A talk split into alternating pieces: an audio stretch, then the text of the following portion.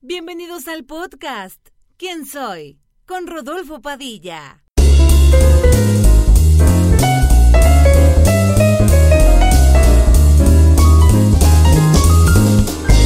Hola, bienvenidos a un episodio más de su podcast ¿Quién soy? Y el día de hoy tengo de invitado a una persona que es muy raro vernos en este ámbito, de por este lado, y que lo está entrevistando, porque es mi primo, es un primo al, que he admirado desde muy chavito por la determinación que tiene. Y pues es un claro ejemplo de que si tienes un sueño y tienes una meta, puedes ir a por ellos y lograrlos. Pero voy a dejar, como en cada episodio, que se presente él solito contestando a esta pregunta. ¿Quién es Rubén Padilla? ¿Qué onda? Bueno, este, gracias por, por la invitación a la entrevista. Pues mira, Rubén Padilla es un chavo, este, bueno, pues ya ni tan chavo, va. Tengo 41 años y, y fui boxeador, ya soy boxeador, me retiré hace 10 años. Ahorita soy padre de familia, muy contento con, con mi familia, este, dedicado 100% a mi familia y agradecido, ¿no? Por todo lo que, todo lo que viví y todo lo que me hizo llegar hasta, hasta lo que soy ahorita. Vamos a hacer un pequeño salto y digo pequeño porque pues no tenemos tantísimo tiempo. ¿Cómo empezó la inquietud tuya de querer dedicarte a este deporte? Si fue algo que, que, se dio por accidente o realmente veías tú el boxeo y te, y te daban ganas o cuéntame cómo fue, porque realmente creo que nunca, nunca me has contado esto, nunca eh, eh, hemos platicado sobre esto. Sí, no, fue meramente accidente. A los 16 años fuimos en, íbamos, muy, sí, sí, se hacía fama de que con el Chivo Díaz ibas y adelgazabas y por los entrenamientos tipo de box. Y fui de, con todos mis amigos, fuimos cuatro amigos a, a sudar y ahí. Y un día yo me, me, me quedé entrenando, ¿no? Dijo, dijo el entrenador, pues pega en el costal a ver qué tal. Y, y le empecé a pegar y me dijo, oye, le pegas muy bien. Y- pero yo sé que todo el mundo le decía eso, o sea, no era por, me estaba como que barbeando. Y no, me empecé a gustar y, y, y el día siguiente regresé regresé. Y ya se me hizo así como, porque antes no había gimnasios de, de box en, en la laguna. Había tres, cuatro a lo mucho, y en puros gimnasios de barrio, con el Chivo Díaz en las Alamedas, con Sigfrido, no es como ahorita, que ahorita hay este, 300 gimnasios para todo, hasta todo tipo de gente va. Y antes era pura gente, pues de barrio, era gente que quería hacer, que quería sobresalir en el box, no como ahorita, que ya hay mucha gente que, que se mete a entrenar. Entonces me, empecé a entrenar ahí con el Chivo Díaz y, y pues todo, todo va bien hasta que te dicen, oye, ya te toca ponerte los guantes. Ay, que no, pero sí. ¿Y lo con quién? No, pues ahorita va llegando. Me acuerdo esa vez que iba llegando, se llamaba Rubén Pimentel Salinas, un peleador de lerdo. Me metí al baño, agarré mis cosas y me salí por atrás y me peleé, me asusté, dije, no, no me quiero poner los guantes. Y no volví a ver, no volví a ver al Chivo Díaz hasta tres, cuatro meses después que un amigo puso un gimnasio ahí por la casa y me dijo, ¿por qué te fuiste? Y dije, no, es que espérame, apenas estoy aprendiendo. No, no tengas miedo, tú vas a empezar poco a poco. Entonces ya cuando hago mi primer pelea amateur en el gimnasio del Chivo Díaz, haciendo la primera se te hace una adicción. Entonces ya quieres la otra, la otra. Y empecé a entrenar, entrenar. Me puso el cloroformo. Entonces ya se sentía más, más sensación en todos de que te apoyaban. Y, ay, mira, este Rubén está boxeando. Y, y pues te gusta eso. Yo y me gustaba más eso a mí por... Me gustaba eso que me que dijeran, mira este Rubén. Y no era un... El box cuando estaba yo no era un deporte normal. O sea, ahorita sí ya cualquiera anda ahí en el box, pero era raro ver a una persona así de, no que, no tanto de barrio. Entonces, peleé, gané y empecé. Dije, ahora sí, voy a empezar a... ¿Qué, edad tenías en ese momento?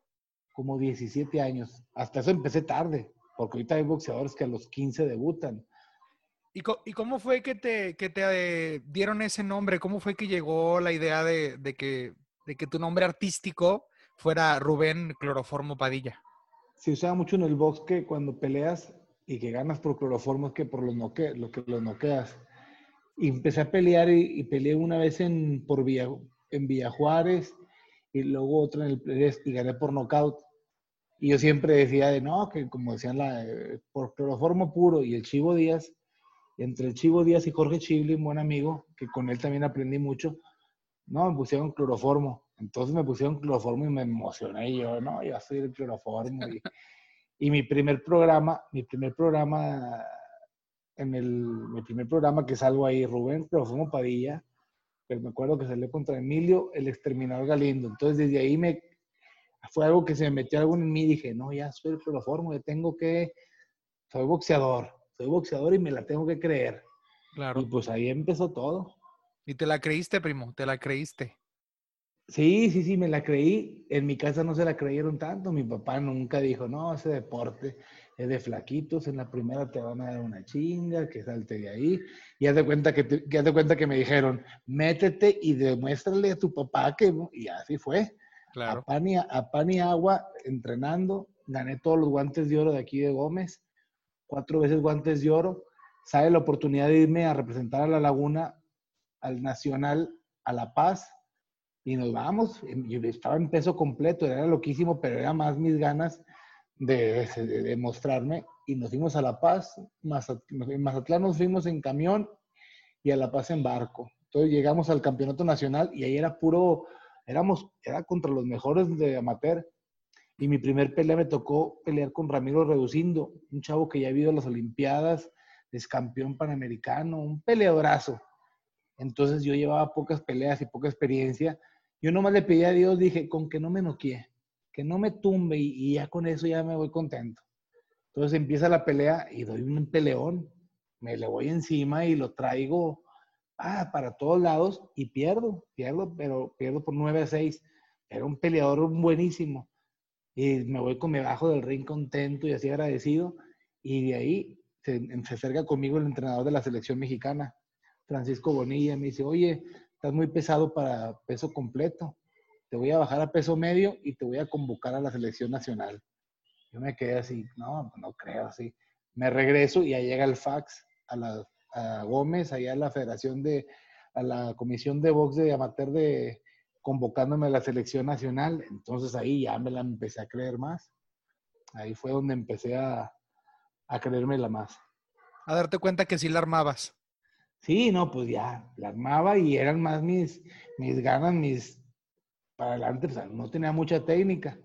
Donde yo creo que me hice de técnica y me hice fuerte y así, fue cuando me voy al Comité Olímpico.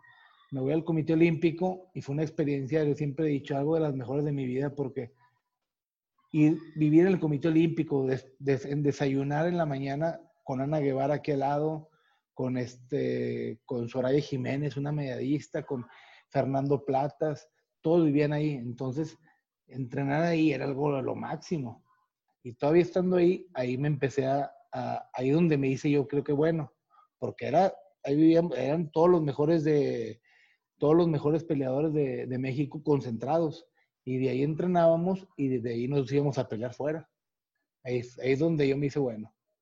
¿Qué sentías? Eh, porque fueron repetidas las ocasiones que ahí me tenías entre el público, eh, expectante de que ganaras pelea tras pelea. ¿Qué sentías del cariño de, pues, de tu familia principalmente? Porque bien o mal siempre estuvimos ahí, tus papás también, tus hermanos. Eh, ¿qué, qué, ¿Qué experimentabas tú el, recibir el cariño de la gente y, las porras y qué sentías? No, no, no. Y aparte yo tenía un hándicap bueno porque pues nuestra familia es grandísima. Entonces siempre me decían, sí, cabrón, pues tú llenas el palenque con tu pura familia.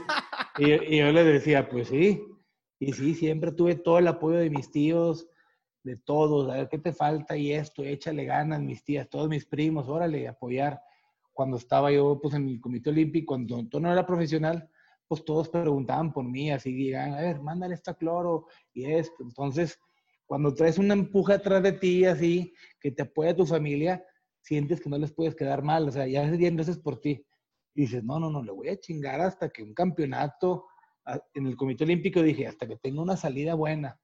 Me tocó ir a El Salvador a un campeonato centroamericano, de medalla plata, y luego me tocó conocer Kazajstán, fui hasta allá a pelear, este, fuimos al mundial, me tocó pelear con un coreano y con, uno de, con, un, con un ruso, entonces esas experiencias no las cambio por nada, ser, representar a México en, en Kazajstán, allá hasta las fregadas, entonces algo que se te queda te marcado, entonces son lo único que te llevas, esos, esos recuerdos. ¿Cuál fue el mayor logro o el mayor reconocimiento que obtuviste a lo largo de, de tu carrera como boxeador? Pues mira, de amateur fui cuatro veces campeón nacional, cuatro veces campeón de los guantes de oro en la Laguna. Fui campeón nacional, primera fuerza en Guadalajara, en la, la elite. Y luego me hago profesional, soy campeón del FECAR Box, soy campeón nacional en medio y fui campeón de Norteamérica del CMB. Es en Monterrey peleando con un nicaragüense peleé el campeonato, y ya me había retirado y me dan la oportunidad de pelear el campeonato mundial en Uruguay y me voy a pelearlo sin, sin estar retirado tres años. Y perdí en el 10, en el 10 contra Noé González. Y pues fue una experiencia, una experiencia buena, ¿va? me faltó más, yo ahorita que me, me, veo todo, digo, me faltó más consistencia, más, más hambre, pues, como ahorita que los veo a los chavos y no dejan de entrenar. Y pues yo era medio chifladón, o sea, me gustaba la fiesta. Entonces no fui algo consistente. Ay, no, no mientas, no mientas tú. Pero ¿qué le vamos a hacer? Eso no se quita. Saludcita, primo. Oye, eh, hablando de esa, de esa parte que te hace sentir que algo que te faltó, hoy ya que volteas hacia atrás eh, y volteas a ver eso que lograste, ¿te arrepientes de algo? ¿Te arrepientes de no haber hecho algo? ¿O te arrepientes de haber hecho algo? Me arrepiento de no haber entrenado conciencia y seguido. O sea, seguir, entrenar, entrenar, porque cuando me retiro yo, me retiro, estaba en mi mejor momento.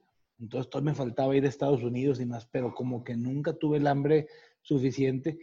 Lo que me pasó a mí fue algo muy diferente a cualquier boxeador. Yo llevaba 10 peleas, no era ni campeón nacional y yo ya tenía, ya tenía patrocinadores que me querían, ya tenía carro del año, relojes caros, este, me daban dinero en efectivo siempre que me veían y todavía era ni campeón nacional. Entonces yo digo, está, está difícil manejar eso porque pues me daban todo eso y yo andaba en la calle creyéndome lo que todavía no era. Entonces yo digo, bueno, pues me llegó rápido todo y así, pero pues me faltó más consistencia y entrenar para poder haber llegado, pues más, ¿no? Haber, haber peleado, un, llegar a poder ser campeón campeón mundial y haber dado varias peleas en, en Estados Unidos. Pero siento que como que me conformé con eso y dije, pues con eso está bien. Y ya. ¿Llegaste a tener en algún momento eh, algún fan o alguna algún colega que, que fuera principiante o, o, o, cuando ya estabas tú en profesional y que él estuviera en amateur, ¿Llegaste a tener algún acercamiento de una persona que te dijo así como de, oye, te admiro, eh, qué consejo me das? ¿Te llegó a pasar una situación parecida? Claro, claro, todavía está la fecha que en mi Instagram, que subo mis videos, este, ahorita estoy entrenando, hasta me dicen, oye, estás entrenando mejor que antes. Y mucha raza me escribe, oye, te ves muy bien, ya aviéntate una despedida, aviéntate una exhibición y, y lo, que siente padre es que muy, varias gente varios chavos me dicen, oye, yo boxeé por ti, me acuerdo que te veía y ya que es un desmar en el palenque, me decían, nomás llenaba el palenque de Gómez, Vicente, Alejandro, el Buki y tú.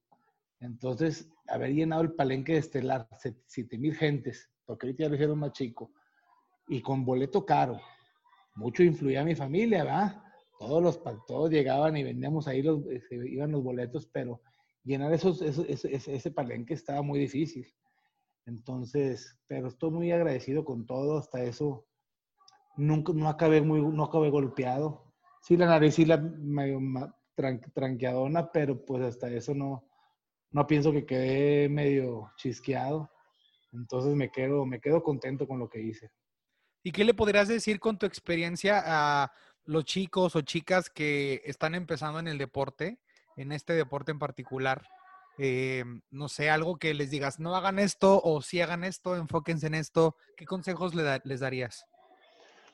No, que se, asesoren bien, porque ahorita hay muchos entrenadores o entrenadores que entrenen y que te vayas poco a poco, porque hay muchos muy buenos que van poco a poco y luego los llevan al, con lo grande y ahí donde los truenan. Entonces, es de mucha paciencia, es llevarte poco a poco y va a llegar tu momento de mostrar lo que, lo que eres. Y muchos desesperan y luego, luego ya se van para Estados Unidos y ya lo fuerte. Entonces ya te golpean mucho y ya no llegas muy tan preparado y fuerte para las demás. Entonces, paciencia y, dedicación. Eh, poco a poco tu cuerpo te, te, va diciendo lo que él te pide, si, si necesitas mejores entrenamientos, más. Entonces, es paciencia que se acerquen a gente que sabe de box, no con cualquiera, porque te, te, te acaban tu carrera en, en un ratito. ¿Cómo compararías ahora que ya pues tu vida es de totalmente un padre de familia y que a lo mejor no dudo que te llegue a entrar la nostalgia de recordar esos momentos que, viviste? Eh, ¿Cómo es compartírselos a tus hijos? ¿Cómo es contarles a tus hijos eh, eso? O sea, decirles, mira, esto era lo que era, esto era lo que yo hacía. Eh, ¿Se emocionan? ¿Qué te dicen? ¿Cómo los ves? ¿Crees que en algún momento a alguno se le llega a ocurrir dedicarse al boxeo? Sí, fíjate, aquí en tu casa tengo, tengo un de este que mi esposa me acomodó mis cinturones, me los acomodo ahí, tengo un cuadro grande así de pintura mío boxear, y ahí lo tengo y como que pues el chiquito pues se, empieza como a dar cuenta. Y Esteban, que ya tiene a cumplir 10, es el que, por ejemplo, ahorita le platiqué, y te van a entrevistar, este, y luego, ¿por qué, papá? ¿Vas a regresar? Dije, no, amigo, que voy a andar regresando. Entonces, él sí sabe y todo y me pregunta, pero pues no le tocó, no le tocó así ver una, una pelea mía así en vivo. Y a veces te quedas con eso que dices, no, hombre, qué fregón estuvieras subirte con tus hijos ahí. Y ahí te, así yo como soy niñero y así, yo me imagino que si en mis tiempos yo hubiera tenido estos dos hijos, haciendo el ring que estuvieran conmigo, me hubiera comido el que estuviera enfrente, hubiera entrenado más y así. Pero bueno, los tiempos, los tiempos fueron así. Y el chiquito, pues más o menos ahí siempre le digo, mira, ¿cómo le hace el papá? Y le hace el pum, pum, pum, pum. Y pues ahí le trato que, que, que vea y así, pero no, no, lo mejor es que, que estudien y que sepan que su papá fue un campeón y así, pues ya, con eso nomás. Eres, no fuiste, eres un campeón, primo. Gracias. Oye, eh, ¿Qué, qué, ¿Cómo ves tu vida en un futuro? ¿Cómo, ¿Cómo la planeas? ¿Crees que en algún momento sí pueda ocurrir eso que tus, que tus compas, tus amigos te dicen, oye, regresas, una exhibición? ¿Crees que llega a ocurrir? ¿De plano lo ves muy difícil? No, fíjate que sí puede ser, pero exhibición con careta. Que me subo con careta y haga así un entrenamiento público, pero ya que me, ya en profesional otra vez y así, por el mismo, de no le puedo faltar el respeto al box a subirme así, porque sería, sería muy, muy mentirosa de mi parte subirme otra vez en 41 años y así, porque sé que no. Entonces, si es exhibición con careta y así, si estuviera padre, pero nomás así, ya, la otra ya cerré el, ya cerré el ciclo este, y ya, y ahí se queda. ¿Qué tan rigurosa era la preparación antes de una pelea? En cuanto a, no sé, la alimentación, en cuanto al entrenamiento, em, no sé, cuidar el, consumo de líquidos. ¿Qué, ¿Qué, tan intenso era? ¿Qué tanto te preparabas para una gran pelea así, de esas en las que llenabas el palenque? Sí, no, para eso, y, y sé lo que sea, siempre que en las peleas me preparaba al 100. En mi casa me tenía, ya que decíamos, ¿vas a, vas a pelear? Ahora sí, bueno, pues dedícate bien. Mi mamá me tenía toda la comida lista, todo de dieta, sabía lo que tenía que comer, lo que no. Este, y me decía, órale, también tienes que correr. Y tienes que correr y tienes, entonces ellos mismos me empujan. Si quieres subirte al ring, tienes que andar bien. Y sí era muy desgastante porque batallaba mucho para dar el peso. Entonces, siempre estaba como en 80 kilos y peleaba en 72. Entonces, iba bajando poco a poco, poco a poco para dar 72. Y al último sí la sufría, me tenía que meter al sauna, este, un día, cuando peleé el campeonato nacional, bajé cuatro kilos en tres horas y media. ¿Cómo? Haz de cuenta que llegué un día antes del pesaje, empiezo, me deshidrato corriendo y peso 77. Y, y mi peso era en 72 y medio. Y dije, no, no puede ser, 77 y todo me faltaba para 72 y medio. Le dije al entrenador que, ni modo, mañana la deshidratada este, duérmete, cómete un tomate, un té de manzanilla y mañana deshidratarnos. Y es el sauna. Sauna, sauna, sauna, correr con hules. El pesaje fue en la, en la plaza de armas ahí en Gómez y apenas lo di. Entonces, pero ese, todos los boxeadores hacen eso, es normal deshidratarte así para el rebote. creo que sí recuerdo, creo que sí estuve ahí y que también hubo un momento en el que te llevaron a un coche para que siguieras sudando, ¿verdad? Sí, pusieron la calefacción y ahí seguía, porque me faltaban 200 gramos. Entonces, sí era muy pesado y eh, ya cuando dabas el peso, era la gloria, me acuerdo, y después de ahí irnos, irme a comer y así, nieve, pizza y a descansar. Siempre me concentraba en un hotel este, y a descansar para llegar a la pelea, a la pelea fuerte. Luego ya el mero día, ¿cómo te preparabas? ¿Qué te levantabas temprano? Eh, ¿Cuál era la rutina antes de, del gran momento? Fíjate, me quedaba siempre en un hotel. Cuando peleaba aquí, me, me concentraba en un hotel. Y ya, pues ahí me, levantaba, desayunaba. Y después de desayunar, daba una vueltecita. Y la otra vez me metía al cuarto. Y ya tranquilo, siempre comía como a las 2 de la tarde. Comía a las 2 y se me, se me juntaban dos chavos así que siempre decía que eran mis, como mis, mis terapistas, de, me- chavos de barrio que me, les, gustaba echarme porras. Y se quedaban conmigo en el cuarto y de ahí nos íbamos al, al palenque. Pero esa sensación de, de estar ahí, luego subirte la camioneta y, ir al palenque, que vas llegando al palenque y ves todos los que están llegando los carros y dices, hijo, de está lleno esto. Y que lleguen hasta metes al vestidor. Y pues yo siempre fui, al principio era de las primeras peleas, pero al- el último era de las últimas. Entonces, que te asomabas y ya las peleas de abajo estaban buenas y así en el, box se dice, te dejaban el ring calientito. Entonces ya empezaban todos y, y empezabas a calentar y no había sensación más bonita. Yo siempre he dicho que, que salir y que empezaban a gritar todos, cloro. Era algo de que decían, hombre, La matraca, madre, tu matraca, mamá nos todo. tenía todos, sí, tambores, todos. Sí, entonces eso no, no lo cambio por nada. Esas experiencias de mi vida, de que pelear ahí, toda la gente que se te acercaba, conocí mucha gente de todos tipos, buenos, malos, ricos, pobres, de todo tipo conocí y a todos les, les- daba su respeto. Entonces, pues bien contento por esa etapa que tuve, muy, muy bonita. Dejando un poquito de lado la parte de- deportiva y entrando un poquito a un, a un ámbito un poco más humano, eh, ya en algunas ocasiones llegué a platicar contigo porque eres una de las pocas personas que siempre, de las que siempre he sentido yo mucho apoyo, el, el tuyo, el de tu, de tu hermano, de tu hermana también, este, tu papá, eh, tu mamá, que es mi compañera de vuelo, le mando saludos. siempre, una vez eh, viajamos, no me acuerdo Sí, de dónde veníamos, este, veníamos de, no me acuerdo de dónde, y me tocó traerla al lado en el avión. Entonces, para siempre ya va a ser mi compañera de vuelo, tu mamá.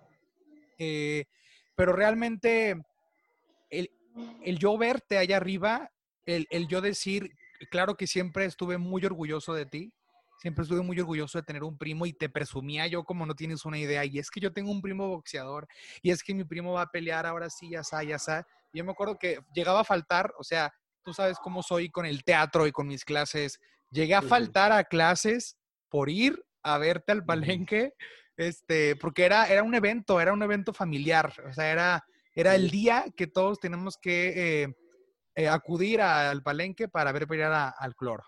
Este, y, y es algo que te quiero compartir, te quiero agradecer porque sí, sí fue como un impulso de decir, si él puede estar ahí arriba haciendo, claro que el rubro al que tú de- te dedicaste y a lo que me dedico yo actualmente son polos opuestos, Mm.